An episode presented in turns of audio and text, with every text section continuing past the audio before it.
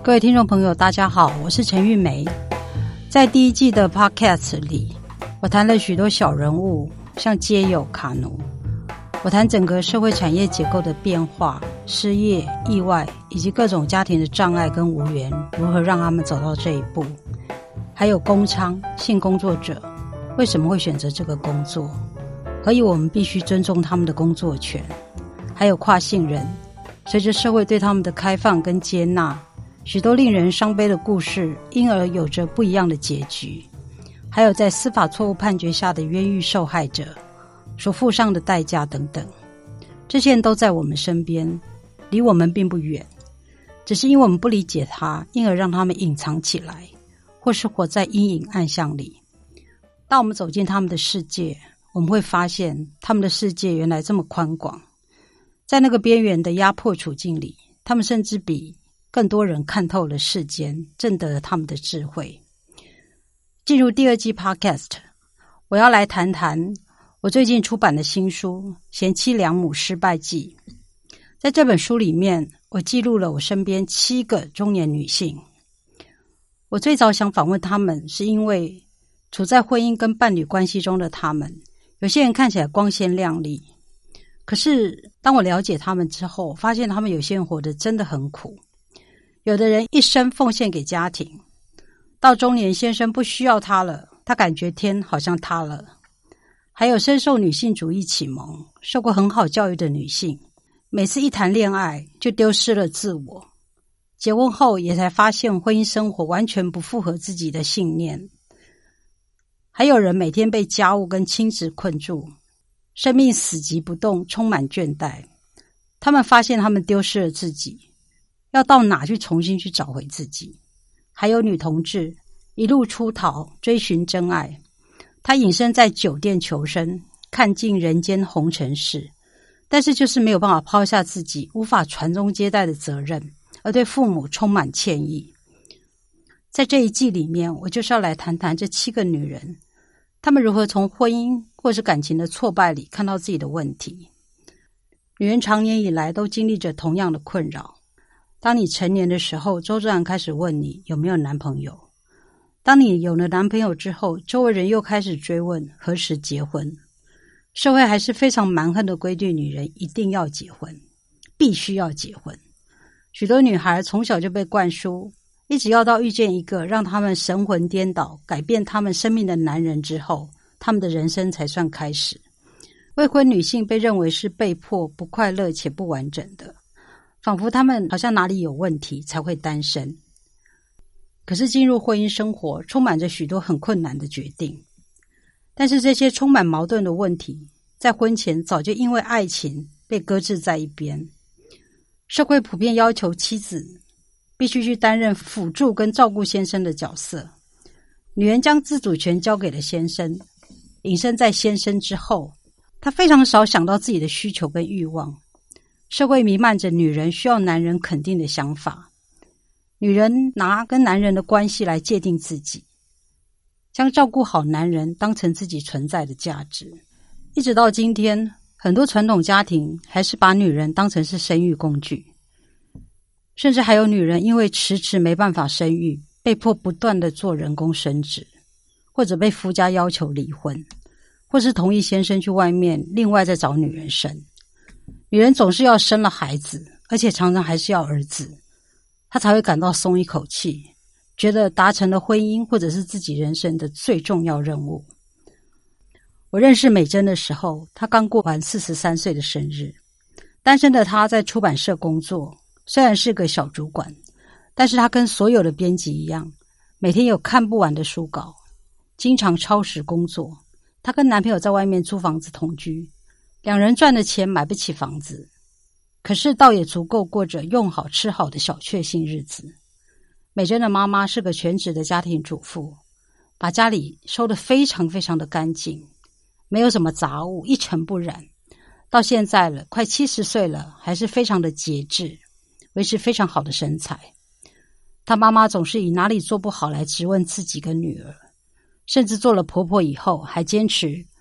二十四小时帮儿子带孙子，做的面面俱到，就是怕媳妇的娘家有一丝的批评。美珍长期在这样的家庭文化氛围里面成长，她也套用了母亲看自己的视角。以前美珍总觉得母亲为了做好前妻良母，控制欲太强，坚持家里一尘不染，每天做饭实在是太费事了。可是不知不觉的，她也跟妈妈一样，以做好家务而自豪。她在家勤于打扫，烧的一手好菜，每周坚持一定要上传统市场买菜。每天下班一定立刻赶公车回家做饭给男朋友吃。她从大学交往第一个男朋友就一直想结婚，却一直没有办法如愿。现在这个男朋友是她交往的第四个了，却因为男朋友的妈妈认为他年纪比他儿子大，可能没有办法生育，反对他们结婚。两人经常为了结婚的事大吵，吵完她的男朋友拂袖而去。美珍就跑出去找朋友喝酒解闷。每次美珍喝酒喝醉了，她就开始跟朋友哭着细数她在每一段感情中的付出跟牺牲。为什么我这么努力却结不成婚？很多朋友都去劝她说：“既然你不生小孩，你就跟你男朋友同居就好了。”美珍带着一点愤愤不平的说：“她宁愿结婚后离婚，也不要当个没办法结婚的女人。”其实我很意外，一个六年级中段班生，出版界的一个文化精英，可称为知青的女性，即使经历过解严、知识的启蒙跟女性主义的洗礼，却仍用有没有结婚来界定自己的价值。大家不是说现今摆在女人面前的选择很多吗？尤其在公共领域里面，女人可以追求自己的事业跟野心，可以出国读书、旅行跟冒险。可以选择跟上一代不一样的生活方式，可以性解放。可是为什么美珍的选择看起来还是这么的狭隘跟有限？采访这些女性，让我很深刻的感受，我们受原生家庭的影响竟然是如此之深，不自觉的复制着父母的价值跟家庭模式。当男孩进入青春期的时候，父母教导他的是训练自己有一技之长，理清自己的兴趣跟目标，为未来做准备。可是女孩则被教育要温柔体贴，把注意力放在吸引别人、跟别人和善相处、成全别人。当男人问自己的需求是什么的时候，女人是问别人的需要是什么，我要怎么满足别人？于是女人支援着男人的情绪跟事业，但是不认识自己。她帮助男人完成他的成长跟梦想，却忘了自己的成长跟目标。女人其实比男人更困难建立坚实自主的自我感，是因为女儿跟母亲的关系太近了。作为一个主要照顾孩子的全职母亲，她在一个孤立疏离的家庭环境中，独自负担对孩子的责任。她在婚姻里面所受到的挫折、对人生的缺憾跟不满，很容易导致他向女儿寻求感情支持。或是将女儿视为延自己的延伸，女儿往往成为母亲的替代品。对女儿来说也是，她之所以这么难建立充分的自我感，更难挣脱母职，是因为女儿对母亲的认同，以及她身为女性所受的角色训练，让他们很容易在自己跟自己的下一代女儿之间，重建起自己跟母亲关系的心理情境。他会认为自己应该不计一切的像妈妈一样这样去恪尽亲职。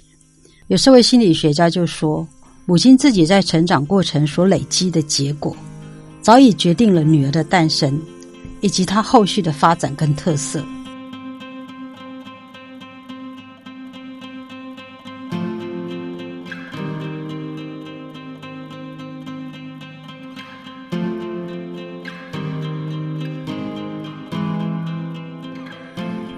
所以我们会看到一代代的女人重复踏上母亲的足迹，不理会自己的感受、想法跟喜好，将生命完全倾注在所爱的男人跟儿女身上。可是贤妻良母做的再成功，一旦当男人不需要她了，比如出轨、外遇了，女人却还是自责在先，质疑自己是否哪里做错了。即使他们后来看清楚了自己跟男人的关系。却仍觉得要为孩子牺牲。我在这里这样说，并不是说孩子不需要人照顾，而是亲职的重担还是非常非常不公平的，全部压在女性的身上。母职的价值更被严重的低估，女人因此没有办法有太多的回馈跟其他的选择。说到母职被严重低估，是因为不仅这个社会非常非常少认可做母亲的技能，就连小孩自己也常常对母亲的劳苦没有知觉。像我最近去泡温泉，在温泉池畔里面，我就听到两个花样年华的女儿跟着年过半百的母亲在讨论，他们的父亲有点自顾自的这种古怪的个性。然后我就听着这个妈妈在帮着孩子的父亲说话。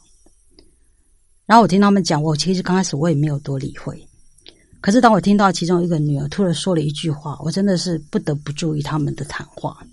那个女儿就说了一句话，是说：“可是钱是爸爸赚的。”然后，当这个女儿把这个话说出来的时候，然后我就看着另外一个女儿也点头同意。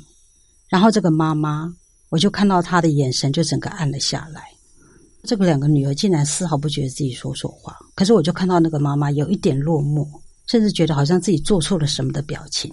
这个妈妈就不敢再多说什么。你看，连自己身边的女儿都是这样子看自己的妈妈，那你觉得妈妈的心情是怎么样呢？妈妈会认可自己的成就吗？所以我就有一种感觉，觉得，我觉得家务跟母职不管做的再好，我觉得都很让很难让女人获得认可。大家都会觉得女人把这些东西做好是基本的，可是你当你一旦做不好了之后，你就会面临排山倒海而来的谴责。所以，综合我上面所看到的。我真的觉得台湾女人仍像五十年前女性主义者贝蒂·富瑞丹所说的：“女人仍是文化定见的受害者，而女人自己对于人生的反省、生命的觉察，在许多地方仍处在黑暗大陆的状况。但是这个问题又因着太日常，或者是很多人认为太理所当然，而觉得不值得讨论。其实传统男主外女主内。”以及女性专司母职的这种性别分工，一直被社会学家认为是导致性别不平等的基础。这些婚姻跟家务内的问题，因为一直被视为是属于女人家的婆婆妈妈的个人问题，而遭低度评价。除了姐妹淘之间的分享谈论，要不顶多被视为八卦，在私领域里面流传，很难被严肃看待，更别提浮上台面，大家认真讨论。女人得不到支持，就只能够私底下咀嚼着这些痛苦，或者把镁光灯下婚姻幸福的名流女人，像是孙云云跟林志玲等人，视为自己的梦想，从追逐他们的新闻来拾得一点点替代性的快乐。我们很少看到媒体报道那些在婚姻跟感情里失败的女人的生命经验。我们多数女人仍深深的相信着婚姻的许诺，谁会认为这类报道跟自己有关？感兴趣呢？直到女性主义运动出现以前，社会学跟心理学者还是把解决这些问题的责任放在个人身上，而没有认知到这些都是结构性的问题。可是，只有当女人看到贤妻良母其实是社会文化对女人的限制，而光凭单一个体的力量根本做不到之后，才有机会跟力量跨出来，要回了自己的人生。不同的女人的典范才会开始出现。像我最近看到那个薇薇夫人，她是一个曾经写过二十六年女性议题专栏的一个作家。她最近出版了新书《给我年轻的女女朋友》。如今已经高龄八十七岁的薇薇夫人，她选择独居，也喜欢独居。虽然曾遭逢丧子之痛，但是她更看透生死，把她的后事交给她的好朋友。她明白自己跟子女都是独立的个体。因而对其他的子女无所要求，他把他自己的生活投入画画、阅读、看电影、跟朋友相聚、旅行，甚至还曾一个人独闯欧洲。还有总统蔡英文没有结婚生小孩，政治职位在男人之上，备受老一辈的人批评，但是他丝毫不受影响，一生忠于自己。还有星座专家唐奇阳，在疗愈了自己之后，如今他完全接纳自己。让他的星座诠释是如此的疗愈人心，还有日本艺人天海佑希，当他说出肌肉比男人可靠的那种自信自得的神采，令人更加的喜爱他。女人的人生可以更多样，展现各自独特的价值。这也是我在新书会把名字取为《贤妻良母失败记》的理由。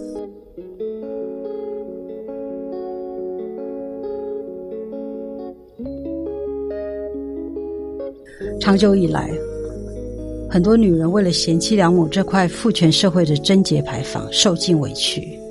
她们为儿女牺牲奉献，不断的忍受先生的苛责、轻视、不忠，甚至暴力。这块招牌压得她们快窒息了。当家庭或伴侣关系遇到问题，贤妻良母经历的挫折跟失败，常年压在他们身上的这块石板才开始松动了。女人的自我因而得以保留一点喘息的空间，让他们觉察到底是什么捆绑了自己，而放弃了自我。因此，我这本书所谓的失败，绝没有意思要批判女人们哪里做不好，反而正是因为我深入了理解他们的经历跟一路走来的遭遇。我看到他们觉醒后所带来的生命改变，而深深的感到这才是女人的成就，值得记录。就像书中一个主角跟我说的：“没有想到贞洁牌坊移开之后，竟然这么快活。”在《贤妻良母失败记》里，这本书我记录了七个女性各自从先生的外遇、婚变、母职以及情欲的捆绑中出逃的故事。在他们以为前方已经没有路的时候，才看见旁边逐渐开出其他路来，有的女人冒险前行许久，有的人才刚上路，但是仍有许多的幻影跟障碍在这条路上徘徊不去。可能是时不时浮现的好女人跟好妈妈的召唤，或许还幻想期待着有个男人来拯救自己的孤单跟不快乐，有时也仍不免感恐惧独立以后能够养活自己吗？女人总要时时的觉察、坚持自我，才能面对这些幽灵跟障碍。这一趟自觉的旅程是每一个女人的课题，谁也没有办法豁免，谁也没有办法旁观。我记得以前的妈妈总是从家用金里面挪出一点点来当做私房钱，或许可视为家庭主妇最早为自己的家务劳动提取一点金钱，为自己的未来打算的烂伤。我想起我当年我父亲早逝，如果不是我母亲靠着他在婚姻里面存的那第一桶小金，他根本没有办法走出来。家务劳动有价，要求家庭主妇知心的呼声是极为合理的。其实许多婚姻能够愉快的走下去，都是夫妻间采取的更宽广的性别角色，或是先生是比较非传统典型的男性，愿意公平的分担家务劳动。但是，改变社会性别的不平等没有办法光靠这些个别的男女的觉醒跟理解，还是需要从制度的设计上来改变。这一年来，因着书写这些女性的故事，我看到了非常非常多的女人为爱情失去了自我。但是，恋爱不会改变人的性格跟价值观。当女人为了爱情跟家庭，她的本性被严重的压抑，只有女人自己才知道这有多痛苦。当女人的才华被埋没在做不完的家务劳动里，也只有女人自己明白这有多令人感到失落跟遗憾。我很难忘维维夫人在她新书里面提到，他说他心中总是浮现为了爱情而失去尾鳍的美人鱼。